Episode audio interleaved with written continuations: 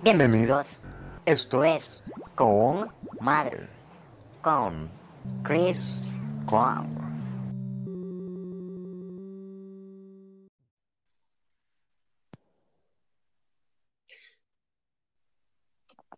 ¿Qué tal amigos? ¿Cómo están? Bienvenidos a este su programa Con Madre. Soy su amigo y host Chris Con y el día de hoy tengo una plática muy, eh, muy interesante, muy padre, eh, referente pues a, al tema. Yo creo que de plano nos, ah, nos inundó, nos abordó, nos dio una friega de perro bailarín durante todo este 2020 o la gran parte del 2020, que estamos a días ya de, de terminar y de concluir este año que ha sido, pues, yo creo que difícilmente podemos dejarlo en una sola palabra, en un solo adjetivo. Eh, ha sido retador, ha sido muy duro, eh, pero parte de, las cuestiones, de los retos que nos, nos eh, pues ahora sí que nos, ha mostrado, también nos, nos empieza a mostrar una, un sentido de esperanza. No sé yo si tenga algo que ver con el hecho de que pues este año está por concluir y uno nuevo está en el horizonte, pero cualquiera que sea las cosas, pues no está de más aprovechar ese momento, aprovechar ese ímpetu y, y pues recibir el año con la esperanza de que quizás haya algo que nos pueda sacar de esta oscuridad, ¿verdad? Que hemos estado viviendo y es precisamente la promesa de, de esta vacuna que ya, ya se ha empezado a surtir en lo que es el territorio mexicano y pues en otros países, por supuesto.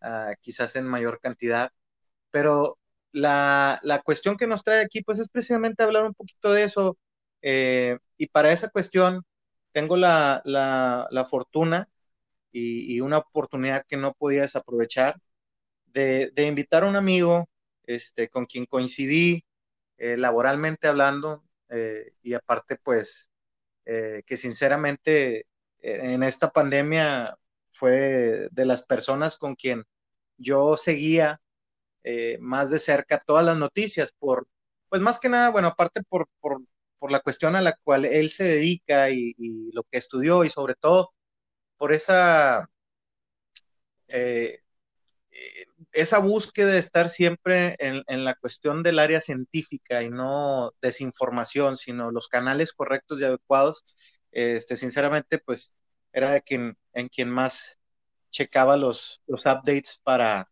para poder validar y también a su vez eh, compartir información pues valiosa, este, de buenas y no andar por ahí sembrando el pánico.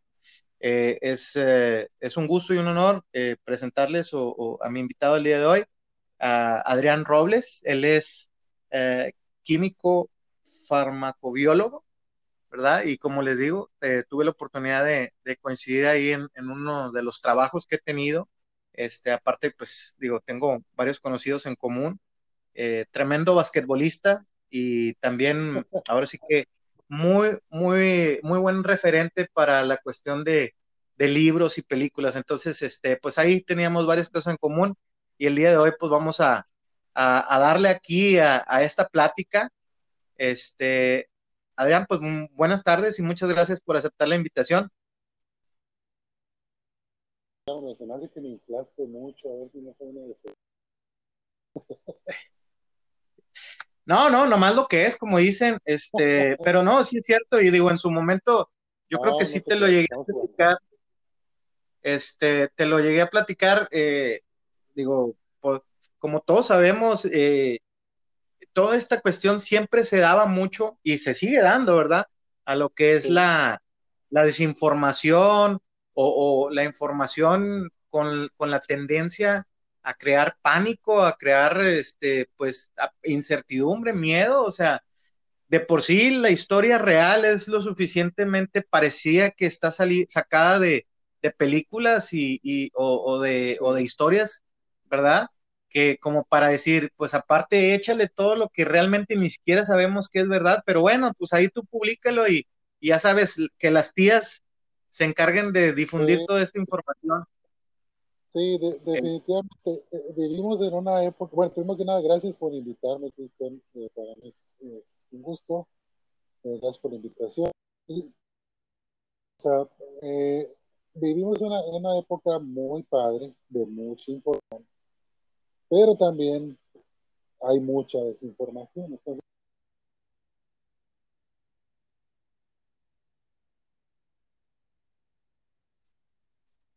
A ver, parece que por ahí este, se, perdió un poquito el audio. No sé si, si me sigas escuchando. Sí, yo te escucho perfecto. Ok, sí. sí Adelante. Estamos en un, en un mundo de, información, pero también desinformación.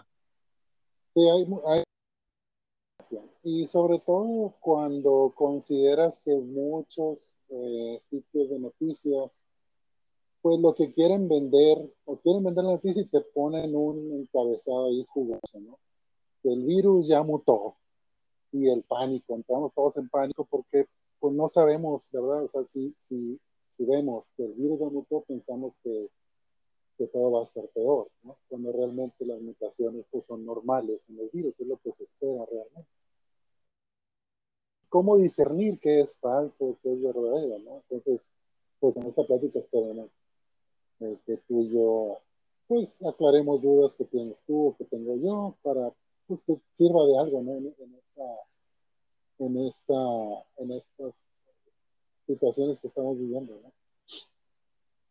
Yo creo que uno de los aspectos que, que, más eh, eh, miedo causaba o generaba era la, la, la, cuestión de la mortalidad, o sea, lo, qué tan, pues ahora sí que qué tan mortal era el virus como tal. Y recuerdo en su momento, pues, o sea, que hablaban de cuestiones bien, bien, bien espantosas, ¿no? O sea, obviamente, como todo, eh, se hablaba de los grupos de riesgos, personas que sufren enfermedades crónico-degenerativas, eh, pero bueno, hasta cierto punto sí lo mostraban eh, desinformando como un virus muy mortal y muy contagioso, que yo, yo siento que de cierta manera sí lo es, pero a lo mejor al compararlo con otras, este, con otros virus, con otras enfermedades, pues quizás el, rey de mortalidad no, no era realmente tan elevado. Eh, ciertamente, pues, si lo con la influenza. Sí, no, no es tan elevado. los datos creo que muestran eh, 1%, 6%, no, no recuerdo bien el dato, pero eh, no es nada más el rey de mortandad. Eh, no, no, ojo aquí. Una cosa es la gente que, ¿cuál es el rey de mortandad? ¿Cuánta gente va a morir? Pero este virus en específico va a dejar a mucha gente que va a sobrevivir, pero que va a tener, secuelas. Hemos visto secuelas en circulación, secuelas cardíacas, secuelas de alta presión, secuelas de migrañas, muchas secuelas. Entonces, no nada más es el rey de mortandad, sino que la gente que sobrevive tiene un riesgo alto de desarrollar secuelas que antes no, no tendría si no fuera por, si no fuera por, por su contacto. Pues de hecho, eh, digo, como ya para aquellos que ya me escucharon y como lo saben, pues yo tuve, eh, tuve eh, COVID. una de las secuelas que, que hasta ahorita he tenido un poquito de dificultad en, poder controlar era precisamente el, poder tener unos niveles, eh, pues ahora sí que aceptables de, la glucosa. Soy diabético, pero este, previo a, esta enfermedad, pues había estado pudiendo mantener mis niveles con el medicamento que tenía. Entonces, eh, a lo largo de estos días sí, sí he estado notando que, que no ha sido tan fácil quizás con la misma dosis, eh, mantenerme con esa cuestión. Afortunadamente no he presentado otras secuelas más notorias, este, pero sí, definitivamente eh, hay una secuela y esa es la cuestión, que también nos damos cuenta de que hay muchas y muy diferentes afectaciones para las personas en general. No, no es fácil predecir cuál es el punto que te afecta, eh, porque pues hemos visto eso, que, y de igual manera las personas que han fallecido, pues eh, es, es precisamente por, por esas afectaciones que sufren, a lo mejor a condiciones que ellos ya, ya presentaban. Este, pero sí, definitivamente deja, deja secuelas. Así es. Entonces, sí deja eh, secuelas y me refiero más que nada a las consecuencias. Las consecuencias, obviamente, una consecuencia eh, cuando tienes una persona que, que, muere, ¿verdad? Pues tienes el sistema de salud colapsado. Pero después va a venir la gente con los problemas secundarios y, vamos a seguir con los sistemas hospitalarios colapsados, ¿verdad? En, un futuro en donde tengamos eh, gente que, que se vaya a tratar por esta o por otra cosa a causa del Fíjate, yo que viví o, tuve la oportunidad de, bueno, de, pasar por los protocolos en general, eh, pues sí me di cuenta de, lo limitado que es, pero yo creo que eso es en general, no, no, es, no es nada en contra de, ahora sí que la estructura de servicio de, los servicios médicos o el, el seguro social, este, no tiene absolutamente nada que ver con eso. Sabemos que de, por sí están ya, eh, pues ahora sí que a capacidad total. Él lo veía aquí en Nuevo Laredo, pero con mucho miedo y mucho temor me imaginaba ciudades más grandes, o sea, donde definitivamente la situación pues iba a estar elevada a X potencia precisamente solo por la cantidad de, habitantes. Y, caray, bueno, eh, quizás sea fácil de repente atrevernos a, tener una crítica cuando la realidad es que a lo mejor no estamos considerando que esto nos tomó por sorpresa porque, y en general a todo el mundo, o sea, no sabíamos que esto podía suceder, ¿sí? Eh, digo, por así decirlo, el, el momento en el que a, a, una persona en Wuhan, China, se le ocurrió tener ese, ese platillo de murciélago, o sea, no sabía que, que se iba a desatar toda esta cuestión y nadie lo esperaba. Eh, platicábamos por ahí previo de cierta similitud que muestra esto que nos pasó hoy en el, en el, en el 2020 con la trama de la película del 2011, Contagio. O sea, un ejemplo de la vida imitando al arte. Sí pero que ni así a lo mejor nos imaginábamos que algo así pudiera suceder. Entonces, parte de esta plática también va orientada precisamente a hacer un, análisis, digo, breve, porque pues, sabemos que toda la información ya, ya, ya se ha mencionado, que ya todo el mundo tiene todos los datos referente a COVID, pero vamos a enfocarlo un poquito más en México, este, y como les digo, con, con la idea o con la expectativa de que pues al ya tener una vacuna aprobada, ya empezarse a suministrar esta vacuna, pues a lo mejor en un horizonte no muy lejano y esperemos que, sobre todo, que pues nos permita vivir esto eh, y cualquier otra situación es que por sí ya hacen la vida, este, pues ahora sí que complicada y peligrosa, en un momento dado podamos ver el fin eh, o la reducción a lo máximo, de esta, de esta situación. Eh, sabemos que el contagio o el inicio, el, paciente cero apareció por ahí de noviembre, creo.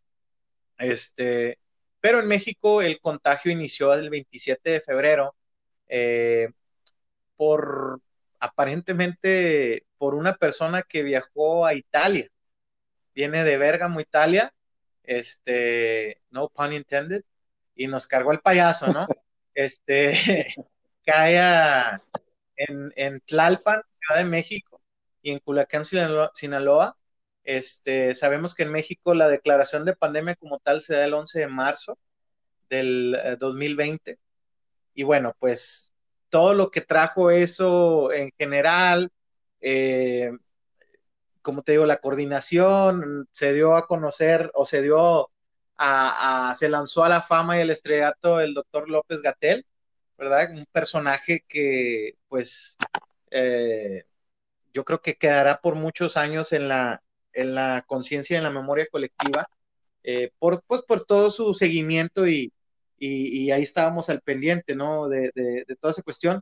Y pues todo lo que representó una proyección eh, que se iba alargando, una cantidad de muertes que pues sabíamos que no, no correspondía a números reales, este, digo, hasta recientemente, el dato más reciente que pude encontrar, eh, lo tengo del 13 de diciembre, que se registraron 1.250.000 casos, de los cuales se confirmaron eh, 100.628 defunciones, ¿sí? Eh, pero pues no sé si, no sé realmente qué tan cercano uh, esté a la veracidad esta, este dato, ¿verdad? Eh, sí, no, es difícil. Ningún país va a tener la cifra exacta, Cristian. Este, no, eh, México no es la excepción. Los números se van a tener que ajustar y eso es lo eso se va a tener que hacer en todo el mundo. Eh, estas son cifras estimadas, no se puede probar al 100%, salvo excepciones como eh, países, eh, Corea del Sur, por ejemplo, sí logró probar mucha población. De hecho, de, ellos es el modelo para determinar cuál es la mortandad del virus, porque ellos sí pudieron hacer mucha, muchas mediciones. Pero esto de, de tener el número exacto es imposible. En ningún lado se va a poder obtener, en ningún país, en Alemania, Estados Unidos, donde sea. Es, este, es prácticamente imposible conocer el número exacto de muertes por COVID. Y, y bueno, obviamente a eso también funge como una posibilidad de que alguien por ahí haga ajustes y movimientos y cambios y como dices tú con la intención de vender, este, pues empiece a salir, ¿no? De que si esta persona y aquella persona salió así y pues, o sea, yo creo que con, pues sí, la verdad, porque te digo, yo lo viví, me enfrenté a ello, o sea, con miedo empiezas a ver la cercanía eh, y las personas que a lo mejor en cierto dado, otro de los cosas que nos dimos cuenta, eh, digo, por pláticas, y yo estoy seguro que a lo mejor a ti también puedes tener alguna historia referente a eso, pues empieza a ver también de que incluso a veces de funciones que no tenían nada que ver con esto se empiezan a registrar por aquello de lo que se menciona de pues buscar eh, o acaparar ingresos, ¿no? Para poderlo combatir, cuestiones de esas que pues también, o sea, pues no sabemos si es verdad o no, pero eh, la cercanía de nuestra ciudad con otras ciudades, como por ejemplo Anáhuac, que vienen y se este, checan aquí y se regresan para allá, etcétera. Uh, digo, como dices, eh, realmente imposible a tener una, pues una cantidad así exacta, ¿no? Como tal. Sí, sí no, no, no, no va a ser posible, pero todos los países epidemiológicamente van a tener que hacer los ajustes y dar un número aproximado de, de, muertes. Y esto es, pues obviamente sacando promedios de, de, de, cada, de cada año, viendo cuál es el índice de mortandad y qué tanto qué tanto movió la media eh, el COVID-19, ¿no? Y de ahí calcular cuáles son los números aproximados. Obviamente, un millón de contagios no es exacto, ciento y tantos mil muertes no es exacto. Obviamente es no. Tenemos eh, por ahí, bueno, como, como lo platicábamos, ¿verdad? La, la, la esperanza y la noticia de una vacuna. Eh, sabemos que durante este, pues, ¿qué podríamos decir? Eh, nueve meses, diez meses quizás, eh, se iniciaron los procedimientos para, de las grandes farmacéuticas para tratar de buscar un, este, pues una vacuna que, que, que pudiera tener un, un, pues ahora sí, mira, ya yo creo que vamos a empezar a hablar el lenguaje técnico. no sé cómo es que se mida o ese porcentaje que se buscaba, si es en relación a efectividad o es en relación a, que tantos pacientes que se, que se inyectan, bueno, más bien este, personas que se, pues ahora sí que son conejillos de India para poderlas probar eh, y de diferentes, pues no sé cuántas casas farmacéuticas lo, lo están, lo estaban buscando, ¿no? Se convierte en una carrera para intentar ser el primero que lo pueda lograr. Y bueno, ya sabemos la cuestión del, impacto económico que eso va a representar, porque si tú eres el único eh, proveedor, pues tú eres la persona que, que ¿cómo se llama? Que, que, tiene la ventaja en cuestión de precios y sabemos que la demanda es pues completa, entera, Eh, eh, ahí entran muchas cuestiones, pero no sé si me pudieras platicar cómo es ese rollo de, de, lo de la creación de una vacuna, eh, qué porcentaje tiene de aceptación, a qué se refiere, comparaban por ahí, mencionan pues de que esta vacuna de Pfizer tiene un, creo que un 96% de efectividad y mencionan que, por ejemplo, la de la influenza tiene hasta un 60%, algo así. Eh, no sé, digo, a lo mejor en cuestión comparativa, si tuvieras algo que nos pudieras platicar, cómo, pues cómo, cómo se lleva a cabo este desarrollo, ¿no? De la vacuna como tal. Sí, sí, pues mira, eh, las vacunas se desarrollan de manera, eh, casi todas es el mismo principio. Lo que buscas es generar una respuesta del organismo, ¿sí? Eh, una respuesta inmune, y el principal objetivo es cortar la transmisión. Eso es lo que, lo que se busca, y asimismo lograr algo que se conoce como inmunidad de rebaño. Entonces, la manera de hacer vacunas es, este, ya sea inyectando un virus o una bacteria atenuada, o sea, que no te puede causar una, una infección. O puede ser una bacteria o virus inactivado, o puede ser partes de proteínas de los virus para generar una reacción, eh, una reacción inmune. Esa es la manera de, clásica, digamos, de hacer vacunas. Ah, las nuevas ahorita, la de Pfizer y la de Moderna, traen una tecnología nueva que es este, con RNA mensajero se le llama, eh, donde mucha gente se asusta, ¿no? Oye, pues es una tecnología nueva, pero no es tan nueva, ya lleva como 10, 12 años en investigación.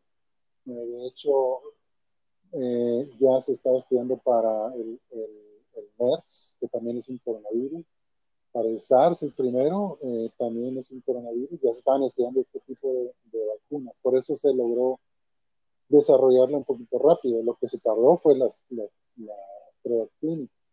Entonces, eh, por, por, ejemplo, Pfizer, Moderna, van las dos con la misma, con la misma metodología, pero se tardan mucho tiempo y es normal en probarla en las distintas fases de, de lo que una vacuna. Y al final pues tienes, que, tienes miles de personas que han sido eh, prueba para, para, poder determinar la eficiencia. La eficiencia se determina, eh, si estás en lo correcto, el 96% y Moderna creo que el 95%. Esto te dice que en el campo, si tú estás vacunado, tienes, si estás en contacto con el virus, tienes un 5% de probabilidad de que te vas a infectar. Entonces, 95% pues es una buena, es una muy buena protección. De hecho, yo estuve leyendo que nadie se esperaba que fuera tan alta, pero sí es alta. Contrario a la de AstraZeneca, por ejemplo, que, ahí va, ahí va en la fase, en la última fase. Esta trae una eficiencia, me parece que de 70, 75% entre los dos, entre las dos inyecciones. Eh, es diferente, no es, no es eh, RNA mensajero. Este es muy interesante porque es un adenovirus modificado genéticamente para expresar las proteínas del SARS-CoV-2. Entonces, es, y aquí a lo mejor le va a dar roña a la gente que se opone a los organismos genéticamente modificados, ¿verdad? Pero sí sirven, sí sirven. Entonces, esa trae un 70% de efectividad. Otra vacuna que casi se aprueba, pero falló las pruebas clínicas es Glaxo, eh, creo que se unió con Sanofi. No investigación que hayan hecho van para atrás y ellos esperan que hasta el noviembre, octubre del 2021 ya sus, sus vacunas y, curiosamente esta fue la que se desarrolló con los métodos clásicos de vacunas, al menos es lo que. Pues más o menos eso es, así es como se, se, desarrolla, se desarrollan las vacunas y ese es el porcentaje de, de eficiencia, a eso se refiere. Ya te estuve buscando, no sé, a lo mejor tú tengas el dato, ¿cómo se llama la vacuna como tal de, de contra el COVID? O sea, ¿cómo se llama la, la, vacuna de Pfizer o solamente se conoce como la vacuna de Pfizer? La verdad, no, desconozco. Ya ves que de repente pues, la... no, no desconozco, desconozco cuál va a ser el nombre, el nombre genérico o el nombre de comercial, la verdad no sé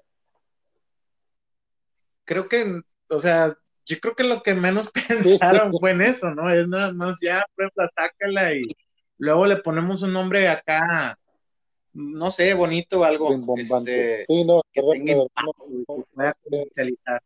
no, sé cuál sea el, el, nombre. Em, hablabas hace rato también de, de, precios y de dinero. Este, sí, pues sí, sí se va a hacer dinero con la, con la vacuna, obviamente. Eh, sin embargo, no es tanto. Yo estoy leyendo que no, Pfizer, por ejemplo, no va a hacer lo mismo que hace con otros medicamentos que tienen.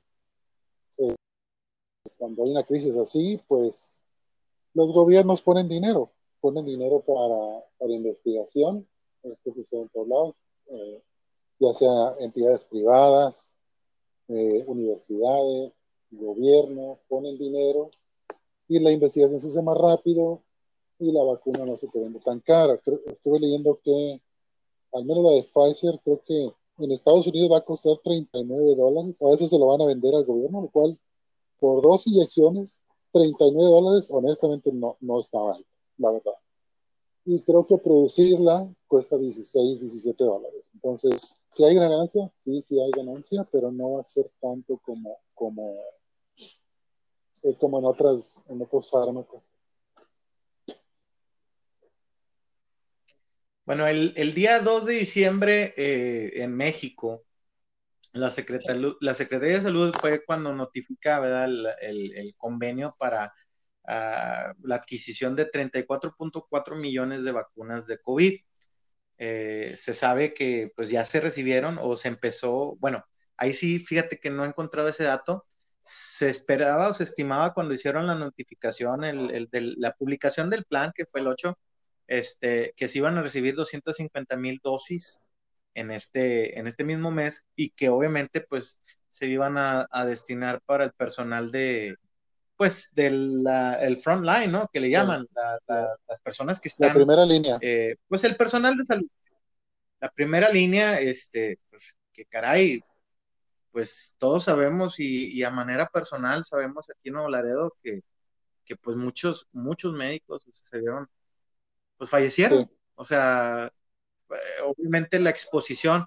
Eh, recuerdo cuando te platicaba de la, de la cuestión de, pues, lo que me había sucedido a mí, me hiciste un comentario y, ahorita por eso quisiera que me, que, me lo, que me lo mencionaras también sobre la carga, ah. ah. ¿cómo me dijiste? Carga viral, la carga viral, ¿no? Obviamente, pues a lo mejor ellos estaban mucho más expuestos a esa cuestión, definitivamente lo estaban, este, y a uno a lo mejor, bueno, que estabas ahí, te estabas cuidando con cubrebocas, de eso tratando de tener la, mínima exposición, pues no significa que no te ibas a, contagiar, pero no sé si me puedas eh, mencionar eso al respecto. Hace, ¿qué será? Como un mes, un mes y medio salió un estudio que, que decía que la letalidad del eh, SARS-CoV-2 estaba bajando. Entonces, eh, los los científicos argumentaban dos cosas. Uno era que es probable que se esté perdiendo mortalidad, lo cual sí se espera. Eh, los virus se van acostumbrando, por decirlo, por llamarlo de una manera, y no te causan daño, o te causan menos daño. Este, pero la otra que, que mencionaban era de que si se normaliza más el uso del cubrebocas y se usa apropiadamente, eso también está ayudando a que eh, la mortalidad baje. ¿Por qué? Porque no es lo mismo traer un cubrebocas y estar enfrente de un paciente contagiado a no traer nada y estar enfrente de un paciente contagiado. Entonces, en reuniones tú pasas, no sé, de 5, 10, 30 minutos encerrado con una persona contagiada y no, no traes protección, pues poco a poco te vas llenando, ¿no? O sea, vas respirando más y más y más virus. Y no es lo mismo respirar, o, más bien recibir una carga muy grande de virus a una carga pequeña y que tu organismo responda más fácilmente contra, digamos, cantidades pequeñas de virus y de que Eso es a lo que yo me refería. Es por eso que mucha gente eh, también se dice, si, se te va el olfato y si se te va eh, el gusto es una buena señal porque nada más se te quedó ahí y es muy probable que no vaya a avanzar. Pues esto es por el uso normalizado de, del cubrebocas. Obviamente estamos hablando de que, de que se use correctamente, ¿verdad? No, no que se use nada más en, en la nariz o, o, en la papada, ¿no? O sea, que se use, se use correctamente. Sí, porque caray, de repente cómo te topas gente, ¿no? Que parece que, que lo que se anda cubriendo es otra parte menos lo que debe. Y es que luego te dicen, no, pues que por eso es cubrebocas, no cubre nariz.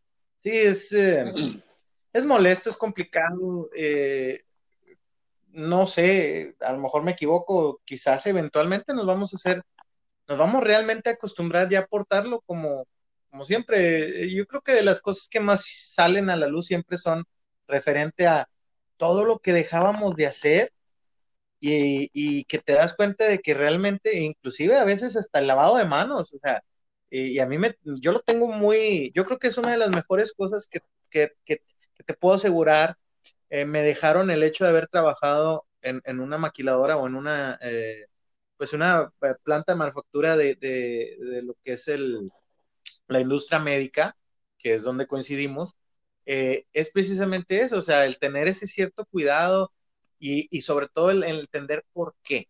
¿Por qué tengo que usar esto? ¿Por qué tengo que poner esto? Pero yo porque ahí trabajé.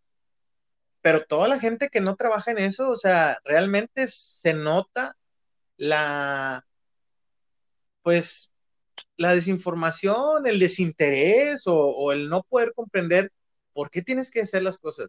Y, te digo, o sea, yo de ahora en adelante sea, seré mucho, muy cuidadoso y mucho más selectivo al momento de, pues inclusive ya está la forma de saludar cambio, ¿no? Y yo creo que eso ya se va a quedar así. No veo yo un regreso al, al clásico choquido y tronado, o sea, simplemente un fist bump o un codazo, o sea, y, y, y, y, lo veíamos mucho, ¿no? Lo veíamos mucho a los, a los orientales, a los, a los asiáticos, o sea, a, a, a, acostumbrados a manejar eso desde hace muchos años, la cuestión del cubrebocas por cuestión cultural, a lo mejor, no, México en general, pues nos pegó como nos pegó, ¿verdad? Porque sabemos cómo somos. Sí, o sea, el, entonces, yo, sí, o sea, yo, yo siempre digo, o sea, el, gobierno tiene la capacidad de hacer ciertas cosas, ¿verdad? O sea, el gobierno puede cerrar la frontera, puede cerrar centros comerciales a cierta hora, pueden dejar de vender cerveza, pueden, pueden hacer muchas cosas pero el ciudadano también tiene una responsabilidad. no, no, todas las muertes que han sucedido no son por culpa del gobierno, hay mucha gente que de verdad no se cuida, no le importa. Y, no es nada más de cuidarte tú, sino que si no te cuidas tú, pues vas a descuidar a, alguien más. Entonces sí, sí, sí llevamos una, una carga de responsabilidad, eh, sí el gobierno, pero pues nosotros también, no, no nos hagamos.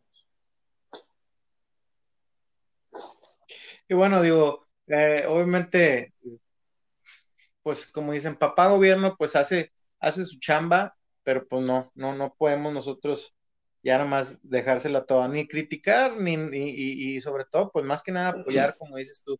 Eh, se presenta ya el plan como tal de distribución o, bueno, mejor dicho, de vacunación, este, que pues es, es interesante, eh, digo, por lo que como, como sabemos, eh, se busca de inmediato tratar de cubrir la gente personal de, de, salud eh, en una segunda etapa que se estima empiece en, en, febrero del próximo año. Eh, se empieza a vacunar lo que es el resto del personal de salud y personas de 60 años y más.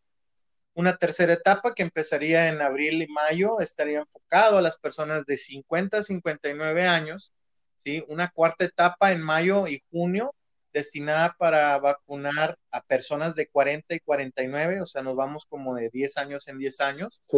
Eh, una quinta etapa que es asignada para el resto de la población sin este, una, un orden específico porque estamos hablando que eh, sería entre junio del 2021 y marzo del 2022. Y ahora sí que aquí es donde entra a lo mejor la jugada de decir, pues, este, no te cuides, síguele como andas y nos más nos vas a estar dando chance, ¿verdad? De que más gente alcancemos vacuna, porque Este, si sucede, pues entonces eh, a lo mejor pudiera ser hasta cierto punto insuficiente. Por ahí se hace la mención, no sé si sea cierto, eh, de que parece ser que no se va a aplicar la vacuna a personas menores de 18 años. Así es. Pero una esa no es una, no sé si es una, no sé si mi fuente es lo suficientemente confiable, porque para variar, este, se menciona por ahí a lo mejor eh, lo que es la aplicación de la vacuna por parte del gobierno, con la eh, implicación de poder, pues, mantenerse en el poder, ¿verdad? Este, y bueno, por ahí la cuestión del, del que si eres menor de 18 años, pues quiere decir que tampoco eres una persona que entre dentro de lo que es eh, el, eh, pues considerable, lo que es el electorado, vaya. Entonces, pues a lo mejor si no me vas a ayudar en votos, pues para qué te vacuno. Pero bueno, esa es, esa es una... una tengo, yo una, un comentario nada más. Ahí creo que sí nos estamos viendo un poquito más allá de los que son las, los datos. La razón eh, por la cual a los menores de edad no se les va a vacunar por el momento es porque la vacuna no se ha aprobado en menores de edad. Y nada más estamos hablando de la vacuna de Pfizer. Eh, la vacuna de Pfizer no ha sido probada en menores de edad y esa es la razón por la cual no, los menores de edad no van a ser vacunados. No hay datos. Moderna eh, creo que está en lo mismo, la de Glaxo, la de AstraZeneca creo que está igual. Eh, vi que digo, China está desarrollando vacunas, Rusia está desarrollando vacunas. En algún momento van a llegar de vacunas que sí estén aprobadas para menores de edad, pero esa es la razón, no es por eh, alguna, algún problema electoral, sino que no hay datos. La vacuna no tenemos datos para, para, aplicársela a los menores. Y qué bueno que puedas hacer esta, este comentario. Y digo, antes que nada quisiera hacer precisamente la advertencia. No es mi interés ni caer en cuestiones eh, políticas, pero precisamente volvemos a la desinformación.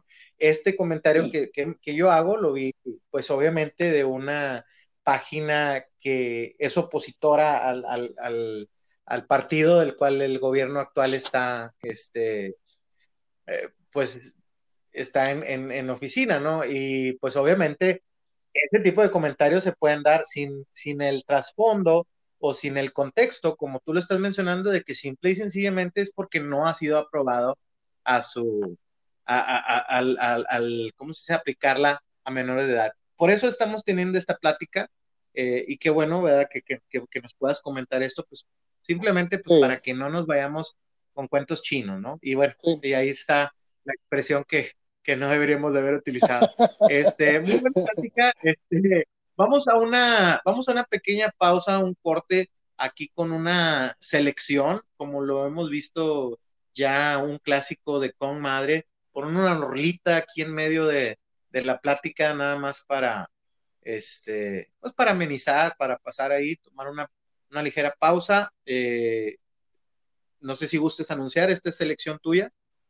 ¿Qué canción vamos a escuchar ahorita? El título viene muy, este, muy prudente a estos tiempos. Se llama Sinfonía de la Destrucción de Megadeth. De Megadeth, la mega muerte, ¿no? Oh, caray. Bueno, excelente, Rulita. Vamos eh, a escucharla y regresamos. Esto es con madre. Eh, seguimos continuando.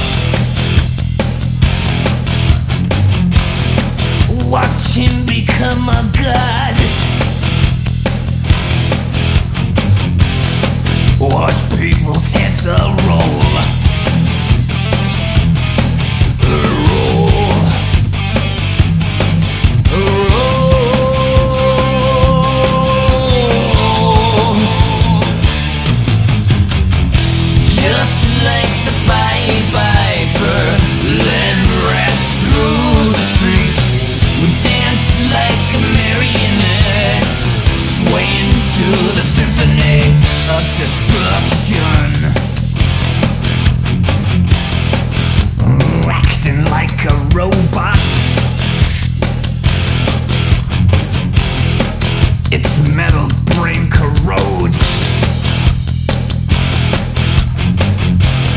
You try to take us both.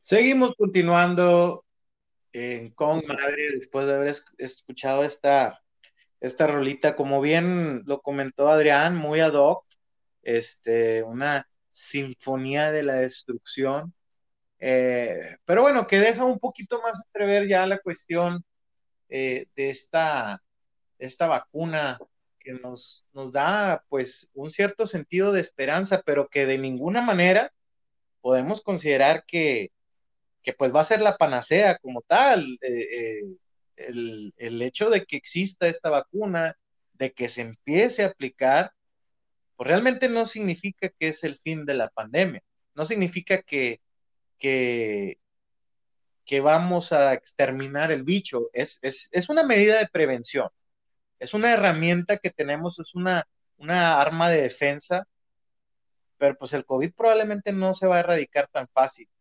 Eh, Adrián, mm, en referente a eso, eh, ¿cómo ves? ¿Crees que es más o menos correcta la, apreciación? Yo no lo veo como que ya inmediatamente vamos a regresar a nuestras vidas eh, como era antes de esta pandemia. No, definitivamente, al menos pues, en, un plazo corto, no. sí,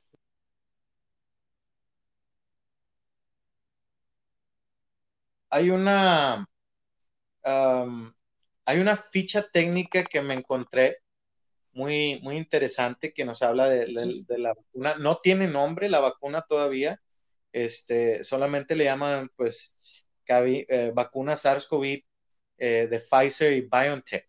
Creo que BioNTech es también un laboratorio asociado.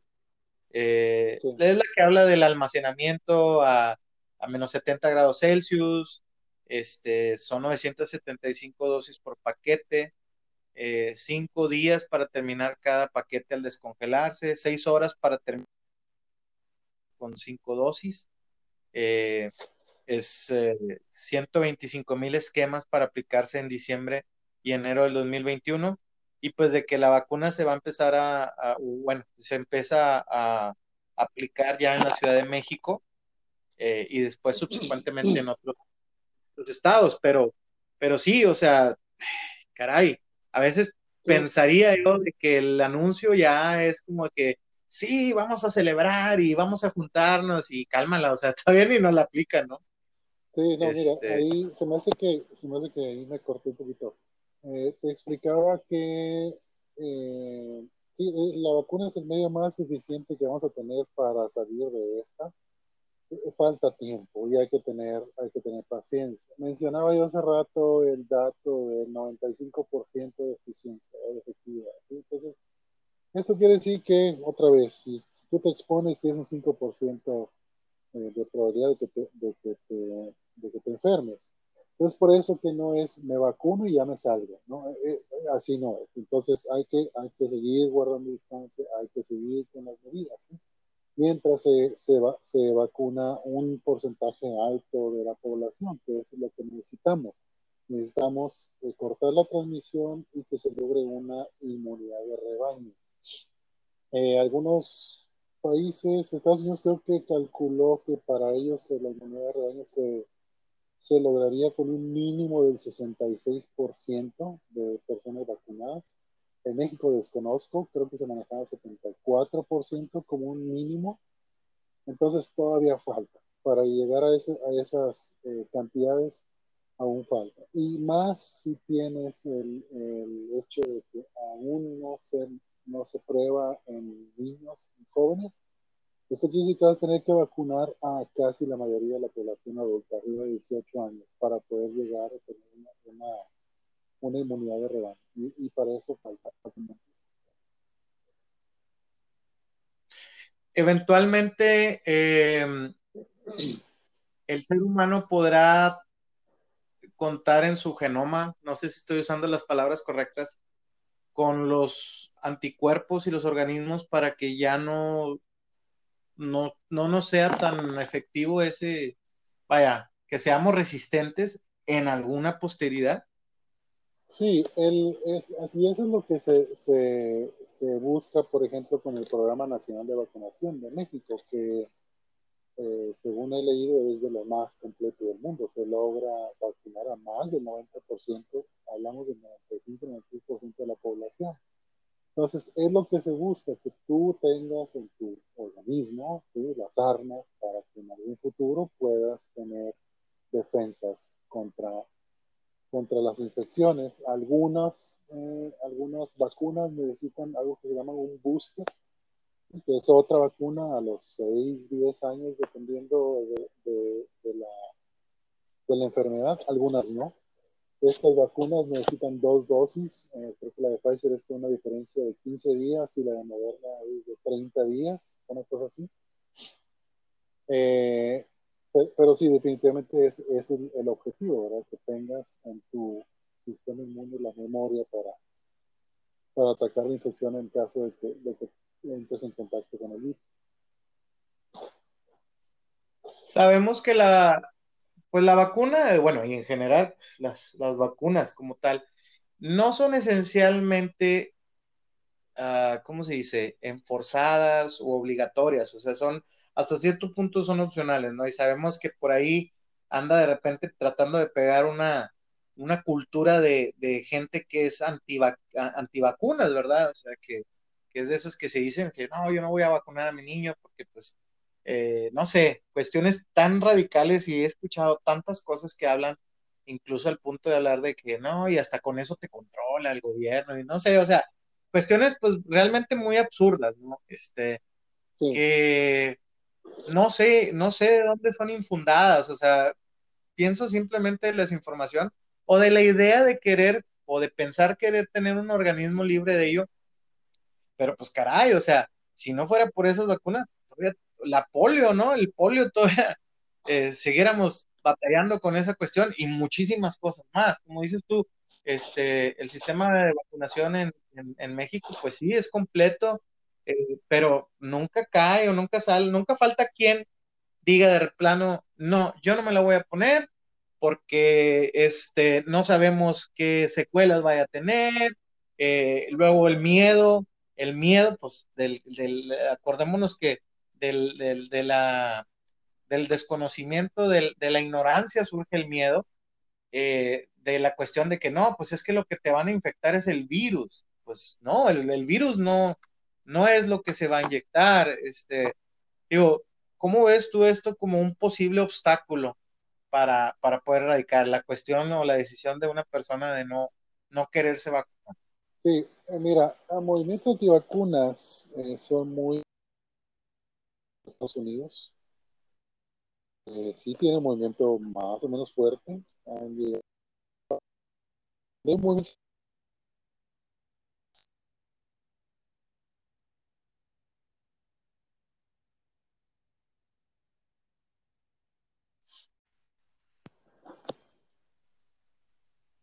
Explicar que en el movimiento antivacunas sí tiene presencia, por ejemplo, en Estados Unidos, es bastante fuerte, en donde pues tienen su movimiento, tienen campañas, pero en México no los veo tan, tan fuertes.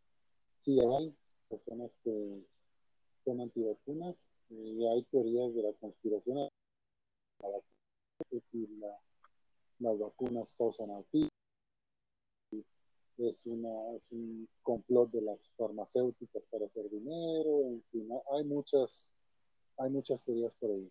Entonces, las vacunas nuevas, estas para el SARS-CoV-2, pues obviamente sí causan temor, porque son nuevas. Sin embargo, pues sí, como te decía, eh, las técnicas ya, ya tenemos mucha experiencia haciendo vacunas, pues yo sí las considero seguras y efectivas. No tengo, no creo que el movimiento antivacunas en México sea tan fuerte, sí hay un temor en la población, porque no nada más, pero pues ojalá y no, no eh, ojalá y que cuando nos llamen todos vayan. Eh, eh, aquí hay dos cosas. Una es que la, vacuna sí trae una consecuencia.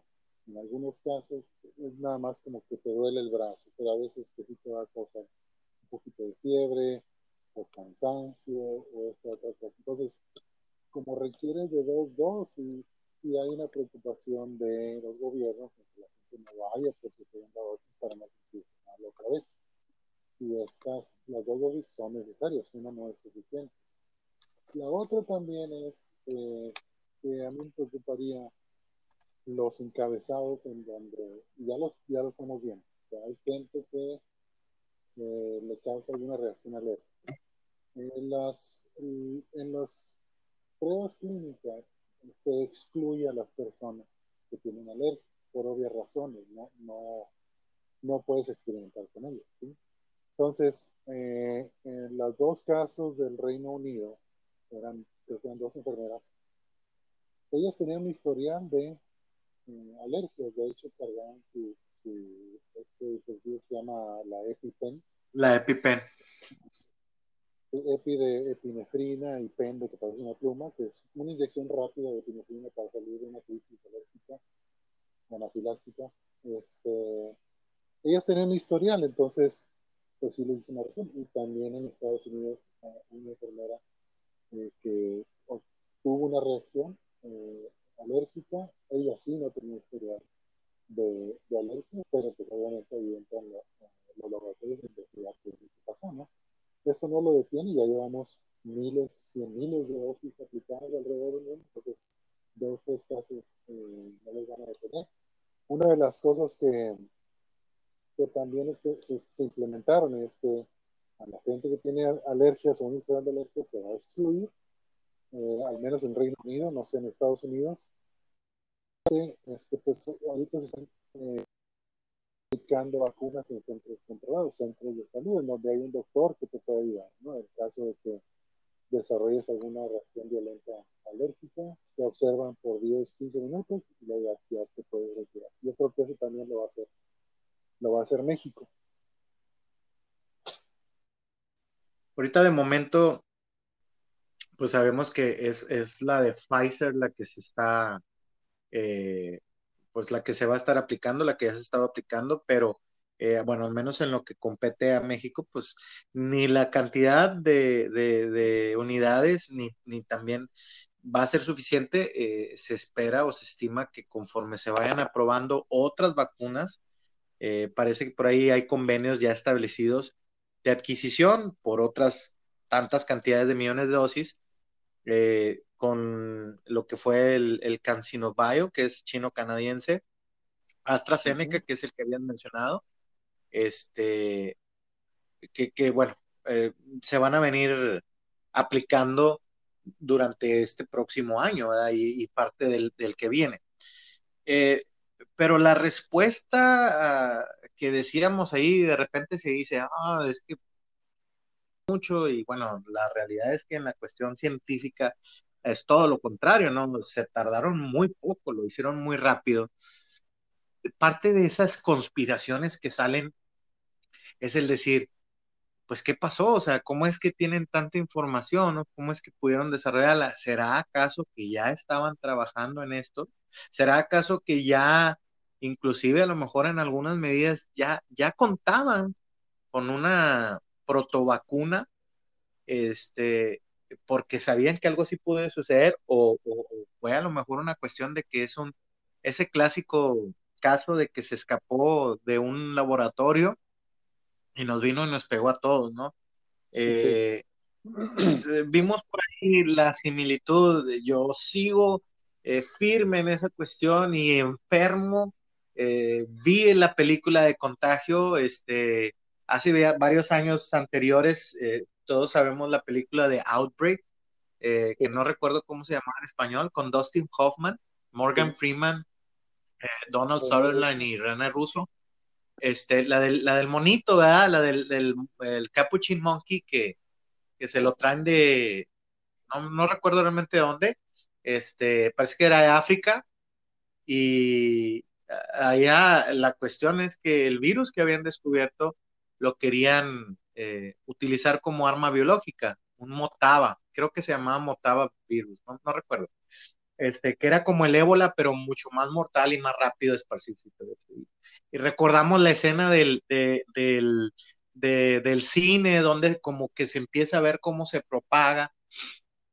Y luego precisamente esa película, la de Contagio, eh, que la verdad para mí es, si ahorita la vuelves a sacar y le pones COVID-19, o sea, esa de cuenta, vaya, no, no, no encuentro yo, y eso es lo que me da un poco de miedo, o sea, ¿cómo hay tanta eh, paridad? Es, es, realmente un espejo de lo que está sucediendo y, y estamos hablando de una película, o sea, nueve años de diferencia con algo que casi pareciera una copia del carbón. Eh, yo creo que es, no es difícil para aquellos que tenemos una imaginación muy fugaz, pensar en la posibilidad de que esto estaba ya preparado, de que a lo mejor eh, todo es parte de un gran plan. No sé qué teorías o qué ideas puedas tú tener, no vamos a buscar este, desmitificarlas, es que simplemente, yo creo que estás de acuerdo conmigo, da pie a eso, da pie a que creamos que esto ya estaba planeado. ¿Tú cómo lo ves?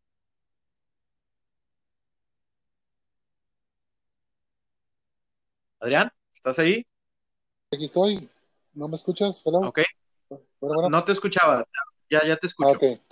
Sí, este. Pensé que habían ido los hombres de por ti a silenciarte para que ya no sigas hablando. este. Sí, da pie a pensar algo así. Sin embargo, eh, correlación no significa causalidad, ¿sí? Eh, los coronavirus son, no sé si, la, familia más común, hay miles eh, de, tipos. En, algún podcast yo escuché que era una, la intención de la Organización Mundial de la Salud, antes de esto, buscar una vacuna común contra coronavirus, ¿sí? Es, por eso es por eso que yo te digo, esto ya está, ya había sido estudiado desde hace mucho. La pandemia del MERS del 2012 fue un coronavirus, la del SARS-1 fue un coronavirus. Entonces, eh, tenemos historial, ¿no? De, que eh, de, de, esto, de esta familia de virus y su estudio. Ahora, si se escapó de un laboratorio, cosas así, eh, o arma biológica, Wuhan tiene la, no sé si llamarlo ventaja o desventaja, o ventaja para los conspiracionistas de que tiene un laboratorio muy avanzado de estudio de virus ahí en, ahí en esa ciudad. Entonces, eh, de hecho, era una preocupación de ellos también. Entonces salieron historias ahí que la viróloga, la líder de ahí, eh, pues, casi creo que no dormía por estar entrevistando a sus, a sus trabajadores, viendo eh, sus diarios, apuntes, notas, todo lo que estaban haciendo para ellos garantizar que no se salió de ahí. Y ella ya tuvo un, alivio cuando sale el genoma del, virus y, se da cuenta que no es nada a lo que ellos estaban estudiando ahí, ¿no? Entonces, sí, sí hay, sí se presta a pensar mal, sí, eh, sobre, esta, sobre esta cuestión, pero hay que, hay que también revisar la contraparte, ¿no? Siempre, si tú te estás guiando por, pues estás empezando a creer que es una confusión, que es esto, que lo otro, pues bueno, hay que buscar la contraparte, a ver qué, qué nos dice, a ver cuál de las dos tiene más, pues más peso, ¿no? Dicen por ahí que usualmente la explicación más sencilla es la, es la real, ¿no? Es la correcta. Eso es la navaja de bueno, a veces pareciera que es muy, muy complicado el hecho de creer que, que todo esto es a consecuencia de, de, una persona que se, lo, se le antojó comerse un murciélago, ¿no? Pero bueno, es, es una cuestión, una vez más, es el shock cultural que nos a nosotros de este lado del, del, hemisferio, pensar que, pues, ¿cómo alguien se va a comer un murciélago? Pero bueno, o sea, yo, yo siempre me remonto a esto, Adrián. A veces pienso, o sea, imagínate el, aquel aborigen, eh, ¿verdad? neandertal o cualquier uh, antepasado que hayamos podido tener, que se le ocurrió comer por primera vez cualquier cosa. O sea, un animal, eh, el hambre es cabrona, ¿no? Como dicen, entonces, eh, eso es, eso es todo. O sea, a lo mejor, ¿quién se hubiera atrevido a verse, a comerse un pez, a comerse un animal eh, volador? Primero, pues pescarlo, ¿no? O sea, y te cayó mal en la pancita. Ahorita todos sabemos eso, o sea, sí, puede que nos parezca un poco de que eh, a, lo mejor hasta grotesco el que a alguien se le haya antojado eso y que por esa cuestión haya, haya sucedido, pero bueno, ahí nada más, si me permites, este, la, investigación de, de, dónde salió esto aún no se finaliza. O sea, al, principio se creía que, y no es por comer un, un murciélago, sino es por estar en contacto o de, con, con, los animales allí en, estos mercados de China. Este, no necesariamente lo pienso comer. Entonces, al inicio de la investigación era lo más probable que fuera un, puesto que al desarrollar el es muy común el, tipo de coronavirus que se comparte con los con los murciélagos pero eh, más investigación lanza que también es muy compatible con los coronavirus que contienen los pangolines, que son estos mamíferos muy bonitos, no sé si los has visto, parecen unos armadillos más alargados, este, entonces, Aún, no, aún no se determina eh, murciélagos, si es un pangolín o de dónde vino. Eh, en noviembre, el mes pasado, el equipo de, pues sí, de investigación de, de, para encontrar el origen, que está listo, es un, trabajo entre la organización, eh, obviamente científicos, y eh, pues es el, esa es su misión, encontrar de dónde de dónde pudo haber salido. Esto es por obvias razones para evitar que nos pase otra vez. Entonces, sí, sí ya se, esto ya se convirtió como en un meme, ¿no? De, de, de que, de, de que murciélagos, comer murciélagos, pero hay, hay, que, hay que pausar ahí tantito más para clarificar que no, la investigación no está concluida. Todavía no está, pero igual, si fuera un pangolín, pues también, o sea, empezaría ahí, que a quién chingado se le ocurre comer. Pero bueno, nosotros aquí en el norte también le entramos a lo que es el armadillo.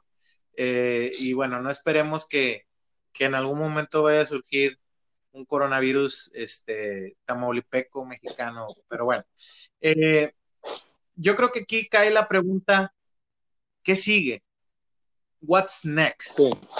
No categorizaría esto eh, que sucedió. Definitivamente es un parteaguas y es al menos en lo que nuestra, pues sí, nuestra corta vida nos permite decir que realmente no hay, no hay un precedente en el mundo actual de esto. Eh, digo, ah, tenemos lo del 2012, pero inclusive no recuerdo que haya sido tan, pues al menos no tan extenso como esta. Sabemos que en la historia pues hay un montón de, de enfermedades y virus y, este, pestes, ¿verdad? Que, nos han tratado de, borrar de, la faz de la Tierra. Pero bueno, si ahorita se supone o se tiene a lo mejor, le, digo, la esperanza de que esto se puede erradicar en unos, no sé, 5 o 10 años, ¿qué nos pone a pensar qué sigue? ¿Qué más puede pasar? ¿Algo más agresivo, algo más mortífero? Eh, porque puede pasar, o sea, porque ya pasó esto y pues a veces lo que dicen es, y solo, y, y vendrán cosas peores. ¿Y qué pudieran ser esas cosas peores que a lo mejor sí nos puedan poner eh, en lo que es un, evento de extinción eh, para el ser humano como tal? ¿Qué más podría suceder? ¿Qué crees tú pues, que pudiera pasar después? ¿Qué otra enfermedad? Ah, ¿Me escuchas ahí? Sí. Sí, o sea, eh, la duda. ¿Qué, sigue? Hablando de SARS-CoV-2, estamos en un periodo político, ¿sí? viene la temporada de invierno. Este, seguimos con la narrativa, ¿no?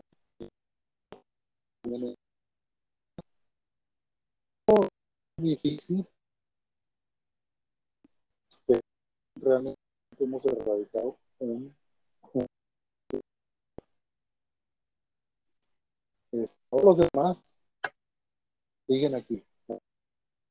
Todo bacterias, SIDA, MERS, SARS, de todo. Aquí, aquí sí. Entonces somos eh, no más política y presupuesto para poder, tal vez de coronavirus, tres, cuatro años.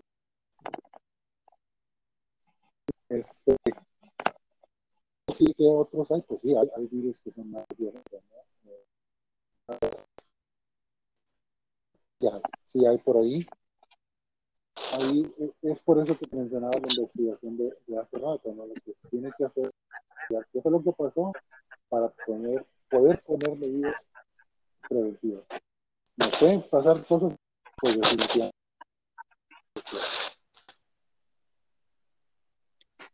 Eh, a lo mejor a manera de broma o como te digo, si es que ya hay una eh, un precedente que podemos, digo, pues diciendo de nuevo, la, vida imitando el arte. Y hablando de que pues ya hay prácticamente la versión real de, de esa película de contagio, a lo mejor yéndonos hacia una cuestión un poquito más, uh, pues más extrema, eh, ¿qué tan factible es una cuestión? No, no, no, no quisiera a lo mejor caer en un, en un eh, escenario postapocalíptico de zombies a la Walking Dead, pero sí a lo mejor eh, en una en una cuestión como la película de, creo que fue de 2007, no recuerdo muy bien qué año, eh, de Will Smith, la de Soy leyenda, ¿no? Donde pues también una, una enfermedad este, erradica a una pues, alta parte de la población y en otra parte de la población genera cambios o mutaciones, este, pues que básicamente convierte a las personas en, no, no eran caníbales, pero sí eran como un poco como medio agresivas, entre animalísticas, o sea, con instintos muy, muy básicos, ¿verdad? Eh, ¿Tú cómo ves? ¿Crees que eso pudiera suceder? Este, ¿Es realmente muy improbable que suceda? Digo, como ya lo vimos, no esperábamos que pasara lo que pasaba y ya pasó. Entonces, todo puede suceder.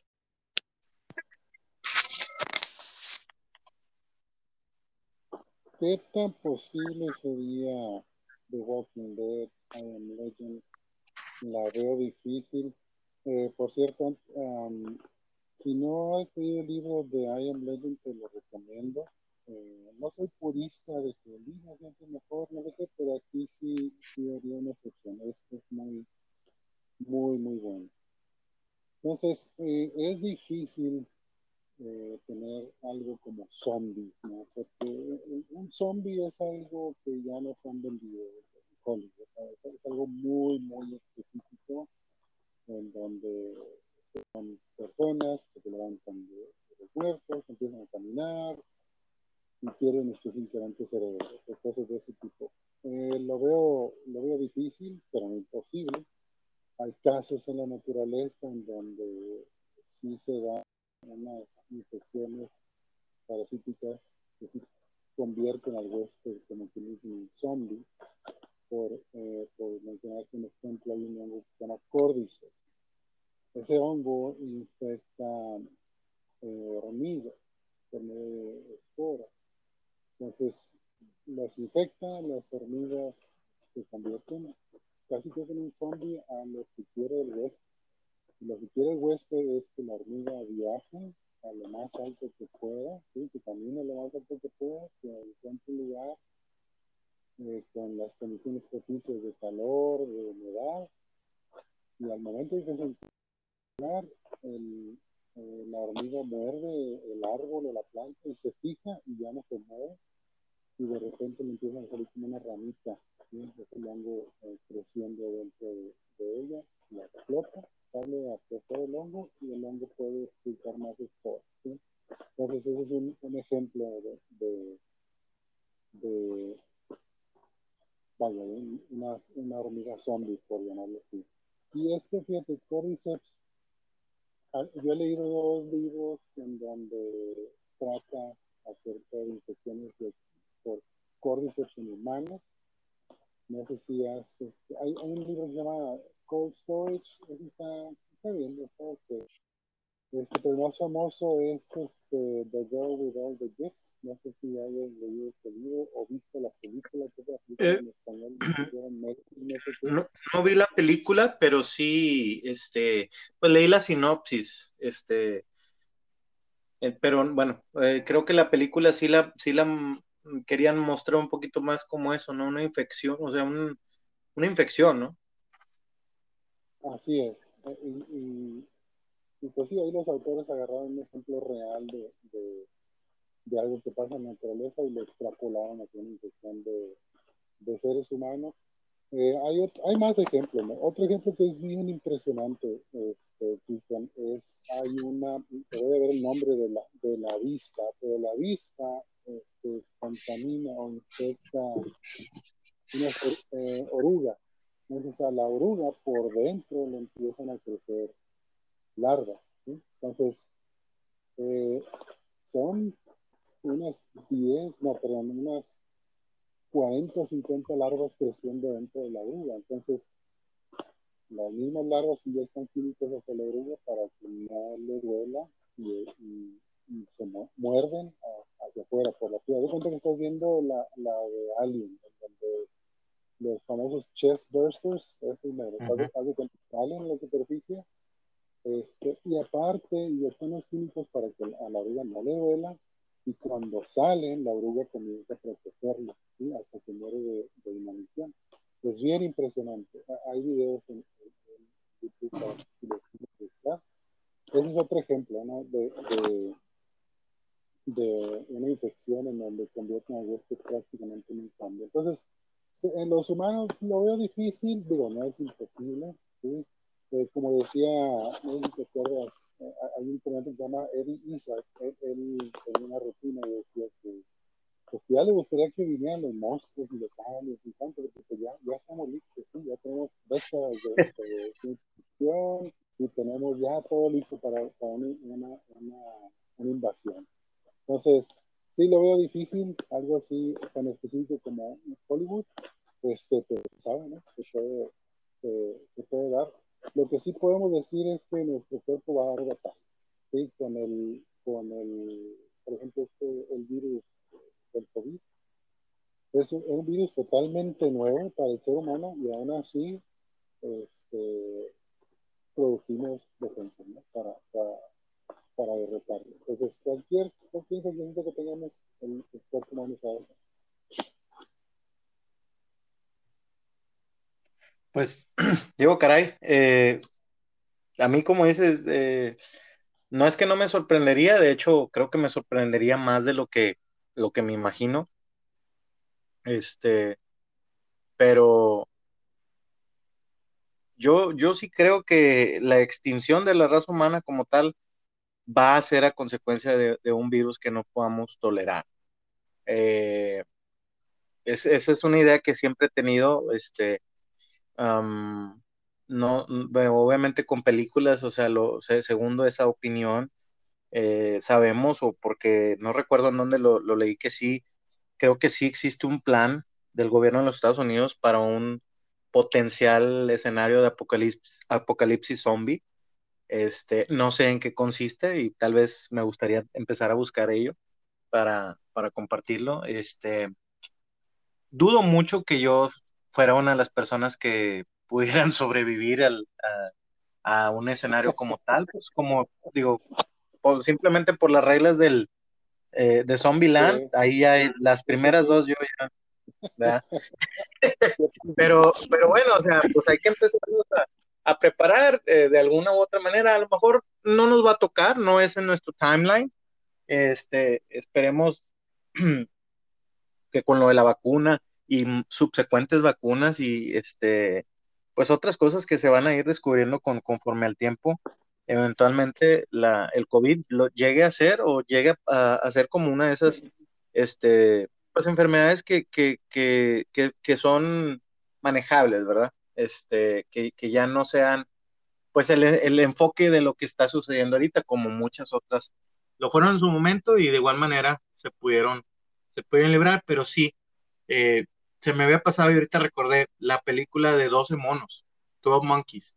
Este, no, obviamente omitiendo la cuestión de lo del viaje al, en el tiempo. tiempo hablamos de algo similar, de, de, un, de un virus, ¿no? No sé si la recuerdes. Sí, sí la recuerdo. Este, bueno, la recuerdo vagamente, eh, pero sí, también. Ahí, ahí tienes otro, otra, otro ejemplo ¿no? de, de, un apocalipsis. A mí me gustan mucho los libros de, de, de apocalipsis.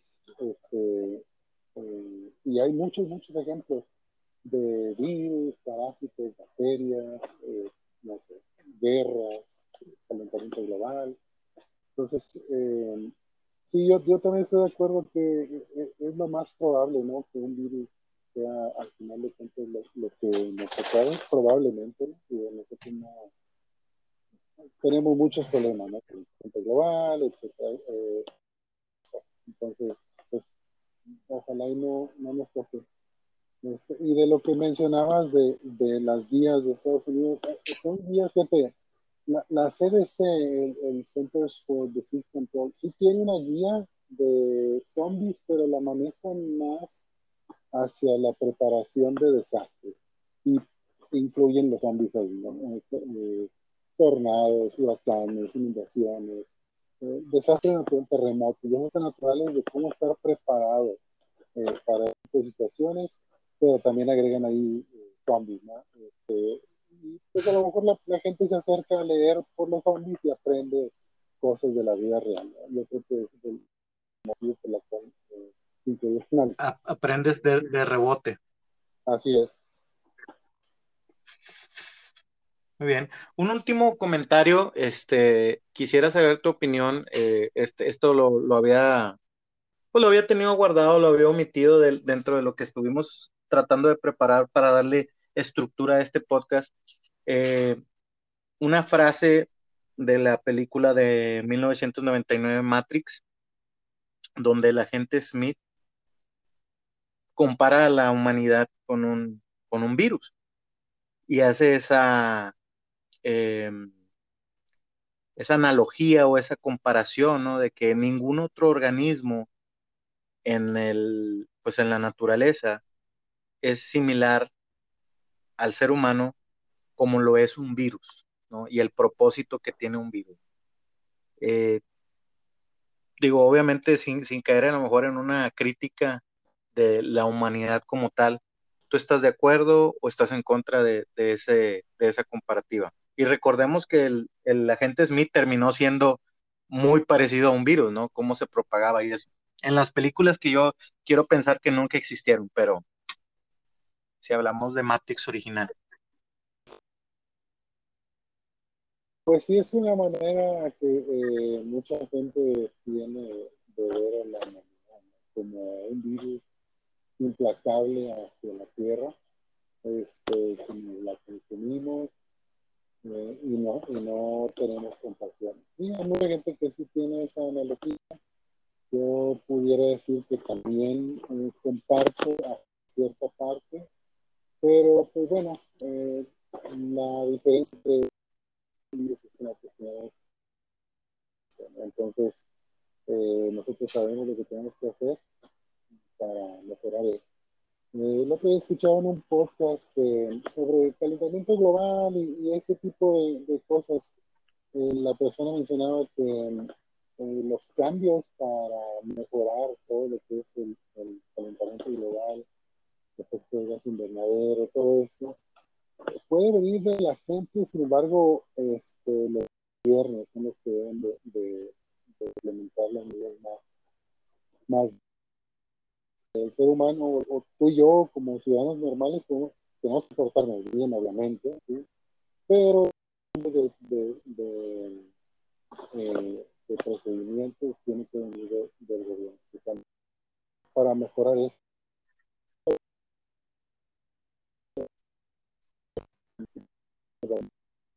por esa ruta.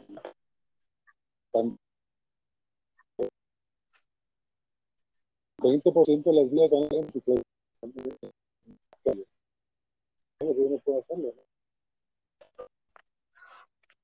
Sí, eh, cambiar.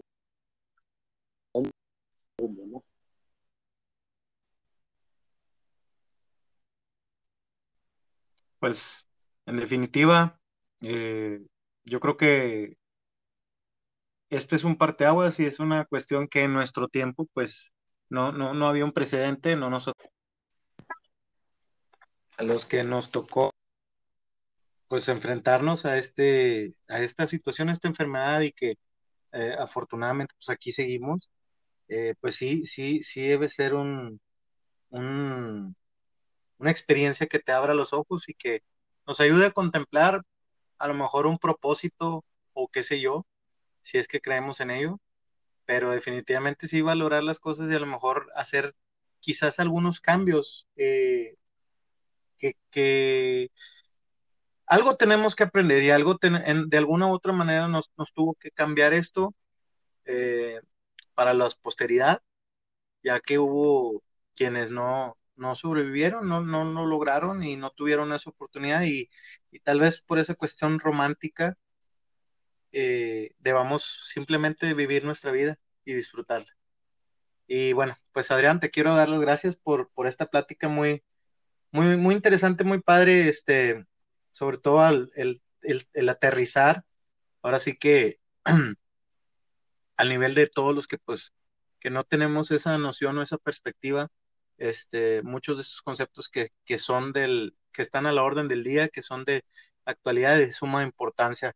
La verdad, muchas gracias. Y bueno, pues dejar la invitación abierta para muchos otros temas que, como, lo sabemos, este, nos interesa un poquito de todo y, eso siempre es bueno porque las pláticas pueden ser interminables, pero en lo que refiere a, este, a esta cuestión, pues sí te, te agradezco mucho que nos hayas compartido tu, tu conocimiento. Cristian, yo, yo te agradezco a ti, eh, de verdad muchas gracias cuando guste lo volvemos a hacer. Este, me la pasé muy bien y pues te mando, te mando un saludo y, la, y que la pases bien muchas